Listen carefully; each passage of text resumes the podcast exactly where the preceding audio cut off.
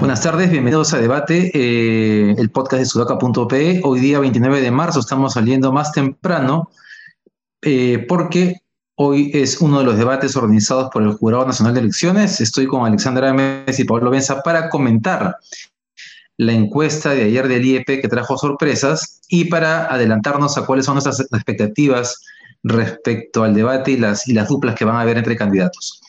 Comenzamos entonces con la encuesta del IEP. Eh, las principales sorpresas son la bajada de 2,6 puntos de Johnny Lescano, la subida de Verónica Mendoza también en 2,5 alrededor, la subida de Hernando de Soto, 2,8 y la recuperación de Forsyth, que venía cayendo estancado y es la primera encuesta después de varios meses, creo que logra revertir eh, la caída que, arrastraba. Eh, mi comentario sobre la encuesta es que a, Johnny Lescano le está comenzando a pasar factura la improvisación que lo caracteriza, eh, que se notó además en la encuesta, y por más que tuvo un buen despliegue en términos de performance, ¿no? Como lo tenía Vizcarra, se notó que no era el, o sea, digamos, no demostró por qué era el candidato que estaba liderando las encuestas, cosa que sí logró demostrar Verónica Mendoza. Y creería que esa es la principal variable que le está pasando factura, tal vez sumado a sus afirmaciones como la del cañazo que cura el COVID. Verónica Mendoza eh, más bien ha comenzado a agarrar terreno y parece que se va a meter más bien en la, en la, en la segunda vuelta, ¿no? Porque es resulta bien difícil imaginar que Verónica Mendoza, mejor dicho, lo más probable es que Verónica Mendoza logre sostener eh, el nivel del, debate de la semana pasada, y siendo así, como que visibiliza mucho eh, la distancia entre ella en términos de articulación, por más que uno discrepe o no con, con ella, seguridad respecto a otros candidatos, ¿no? Y finalmente quiero comentar lo de Hernando de Soto, que es que eh, parece que el sector que está buscando quien defienda el modelo económico ha encontrado por fin su candidato. Es muy probable que en la siguiente elección, que es esta eh, encuesta, que es este domingo de Ipsos, se dé un mayor trasvase de votos a Hernando de Soto. Ah. Eh, y que creería que Hernando de Soto y Verónica Mendoza son los que van a comenzar a subir seguramente, y sobre el resto tengo dudas. ¿Cómo lo ven ustedes? A ver, se van confirmando un par de cosas que íbamos comentando en este podcast, ¿no? Primera, que, decíamos que Verónica Mendoza tenía posibilidades de crecer, yo incluso creía que era la que más posibilidades de crecer tiene, y sigo pensando firmemente que esta es la elección en la que Verónica Mendoza va a estar más expectante para ganar la elección presidencial.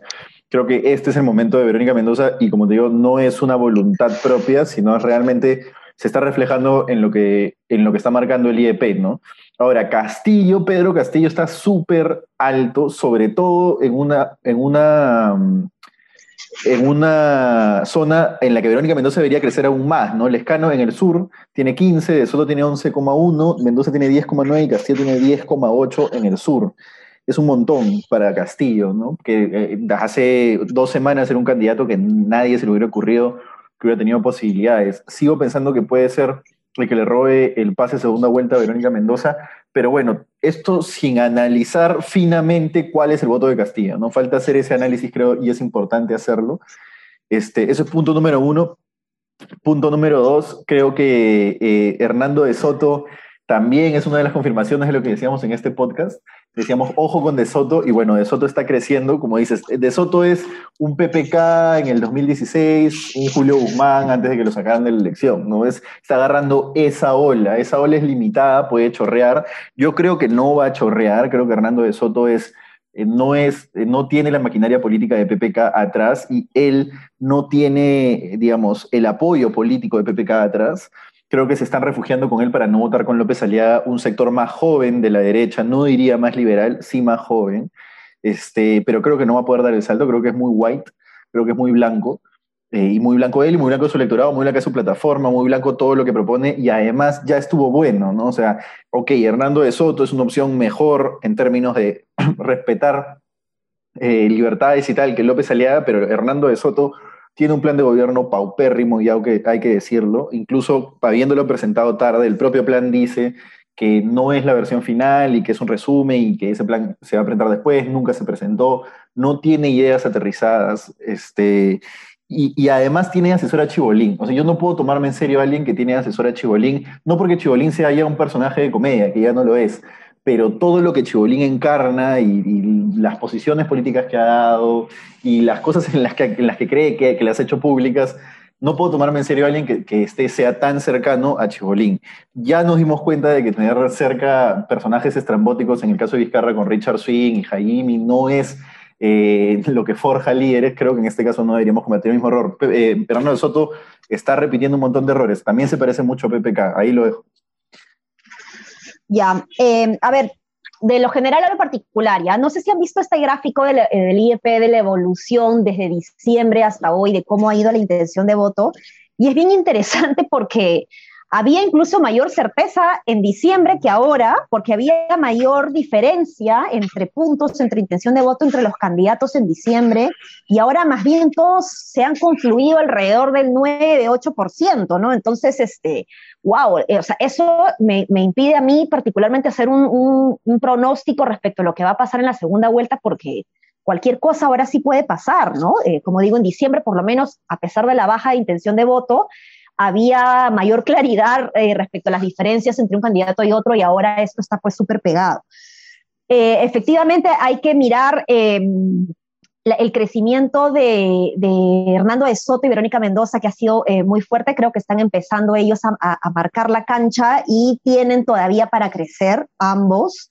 Me parece que Forsyth está luchándola, ¿no? Creo que em, está haciendo ahí esfuerzos importantes, me parece, no sé si vieron la entrevista ayer en, no me acuerdo qué, cuál programa dominical, el 5, eh, punto, no, eh, bueno, el del 5, eh, y ha estado firme, ¿no? Entonces parece que se está esforzando en mantener, pero yo creo que de alguna manera Forza ya llegó a su techo, entonces hay posibilidades todavía de un De Soto y de una Mendoza para crecer pero Castillo está creciendo, pero yo no creo que crezca mucho como para pasar a una segunda vuelta, pero sí lo suficiente como para impedir que un lescano que tiene un mismo rollo populista en el sur pueda eh, eh, seguir creciendo, digamos que, como hemos visto ya, está más bien en, retroceso, ¿no? Em, pero, pero bueno, van a estar interesantes los debates y de eso vamos a hablar seguramente en, la segunda ronda, ¿no? Pero algo sí que me gustaría comentar es que como Hernando de Soto ha crecido pese a que no ha sido una figura importante en el debate, ¿no? Podemos ver de los grandes ganadores, digamos, una Mendoza, de Keiko hubiese esperado un poquito más, pero ya sabemos pues que por todos los antecedentes que tiene ya también ha llegado un techo, ¿no? Entonces, de alguna manera las cosas se están configurando entre, entre Mendoza y de Soto. Para sumar a lo que decía Alexandra respecto a que es difícil ya decir quién va a pasar a segunda vuelta o quién no. En el, en el, digamos, en el bloque que conforman Lescano, Mendoza, Castillo, ¿no? que se están mordiendo la cola entre ellos, eh, es interesante porque, eh, digamos, si la performance de Mendoza versus Lescano se mantiene en las siguientes semanas, es probable que Castillo termine haciéndole daño a Lescano y no a Mendoza. Claro, salvo que veamos a veamos a un Lescano no improvisado que hace un buen debate. Eh, pero Castillo puede terminar robándole el pase a segunda vuelta a uno de los dos, ¿no? Sí, eh, considerando que todos están tan abajo y tan, y, tan, y tan pegados.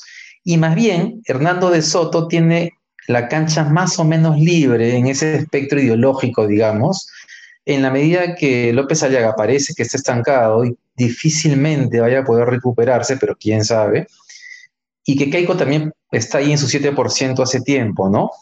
Entonces, tal vez en la encuesta ya de Ipsos veamos que ese elector que estaba indeciso o pensaba votar en blanco viciado, se va a adherir a una de las candidaturas. En el espectro izquierdo tiene a tres candidatos corriendo con un discurso mm, parecido, aunque Castillo es mucho más radical y en el otro lado parece que, que Soto puede terminar corriendo solo, lo cual lo puede beneficiar si es que hace eh, un buen debate, ¿no?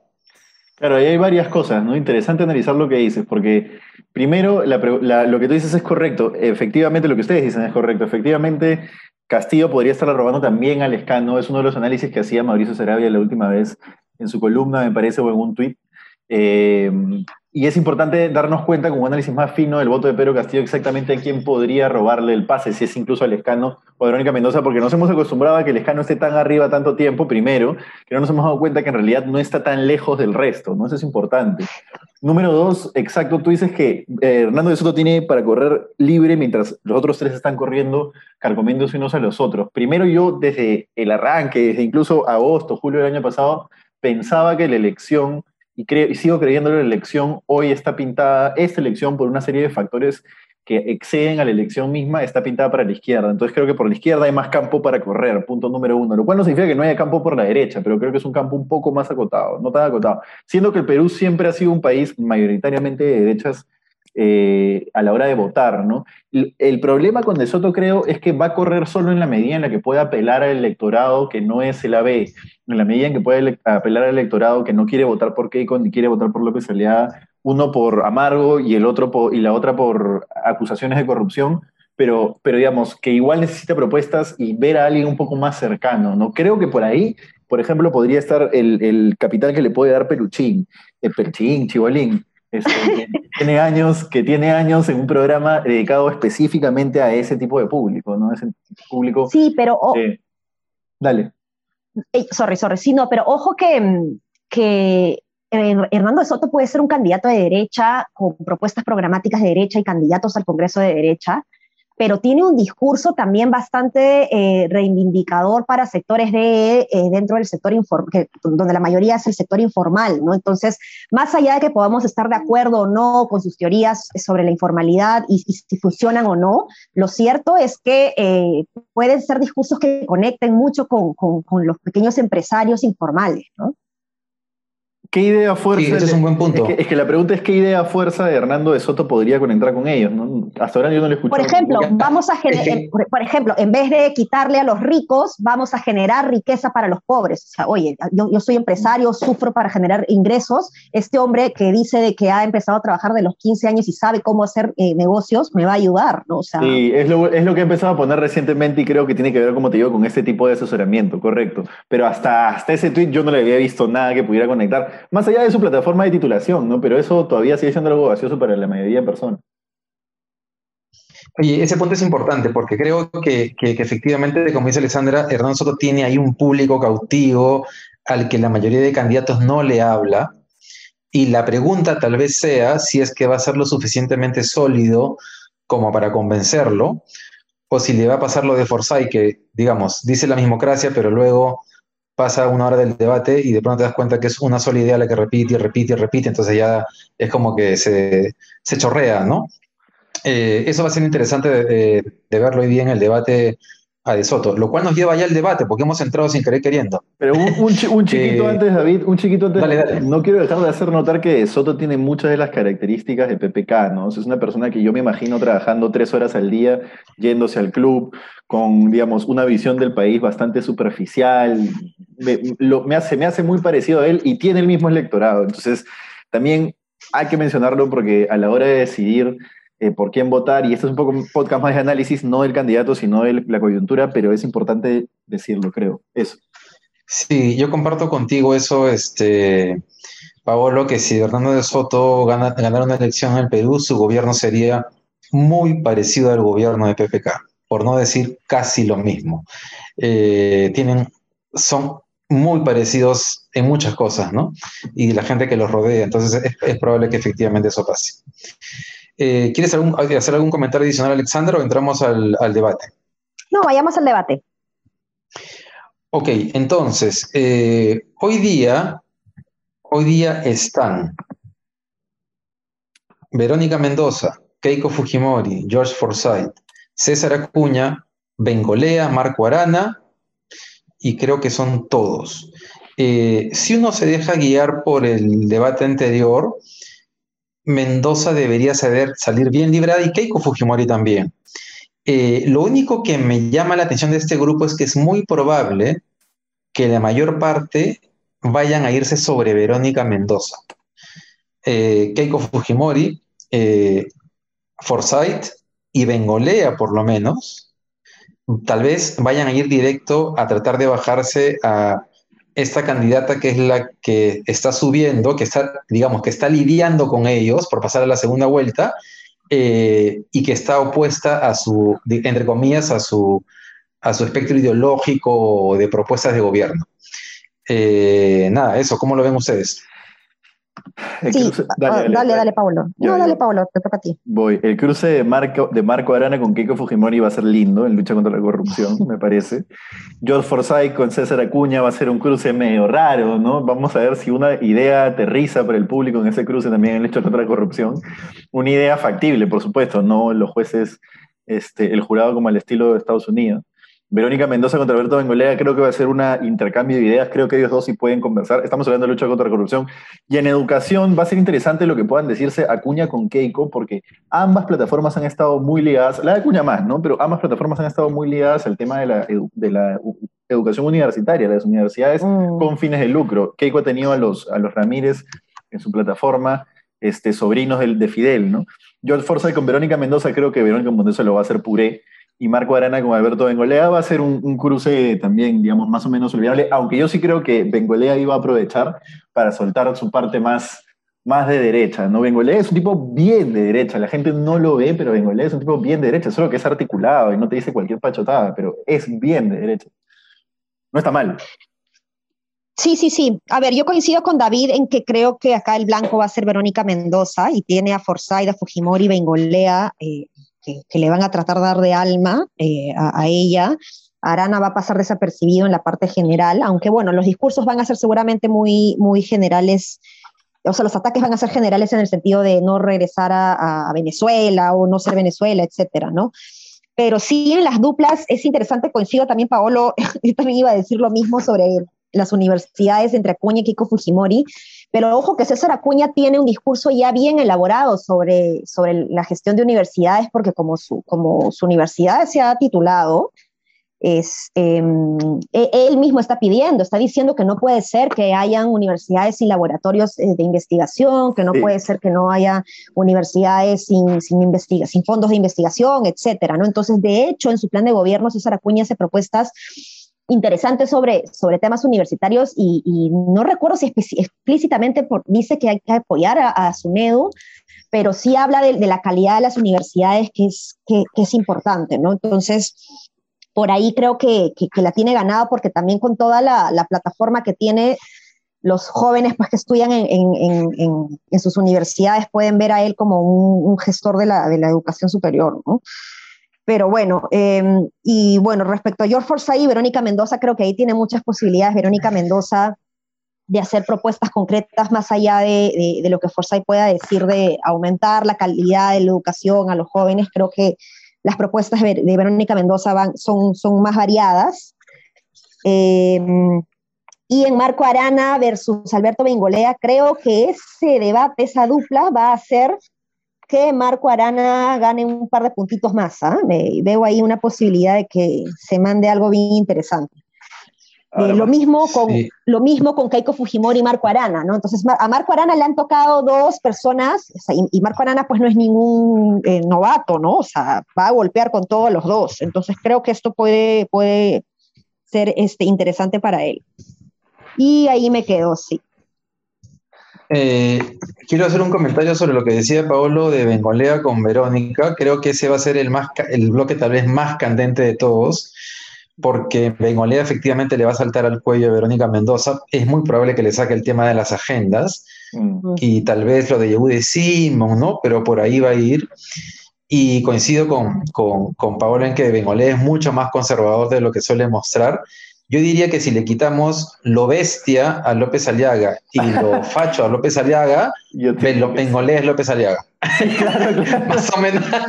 Con poco menos de este, plata. Pero bueno, menos plata, ¿no? Pero igual, digamos. Con bastante menos plata. sí. Y creo que ese es el bloque más este. Y tal vez Marco Arana, Keiko Fujimori también vaya a estar este eh, potente y tal vez algunos nos vayan a dar risa, ¿no? Como el Forsyth Acuña. Yo en realidad ese bloque eh, habrá que verlo con cerveza, ¿no? Algo así. Sí. algo, algo, o sea, digo, no creo que haya mucha sustancia en ese bloque, pero, pero quién sabe, ojalá nos sorprenda. Y una cosa buena es que no va a estar Urresti, ¿no? O sea, ya no, yo no me voy a poner quisquilloso de que, ay, qué malcriado, pero Urresti está claro que su estrategia en el debate es chacotear y no te deja entender cosas que la gente quiere decir, te molesta, te saca. Bueno que no va a estar Urresti, ya está, lo veremos en otro debate, ¿no? Pero al menos este pinta para ser más o menos fluido. Claro.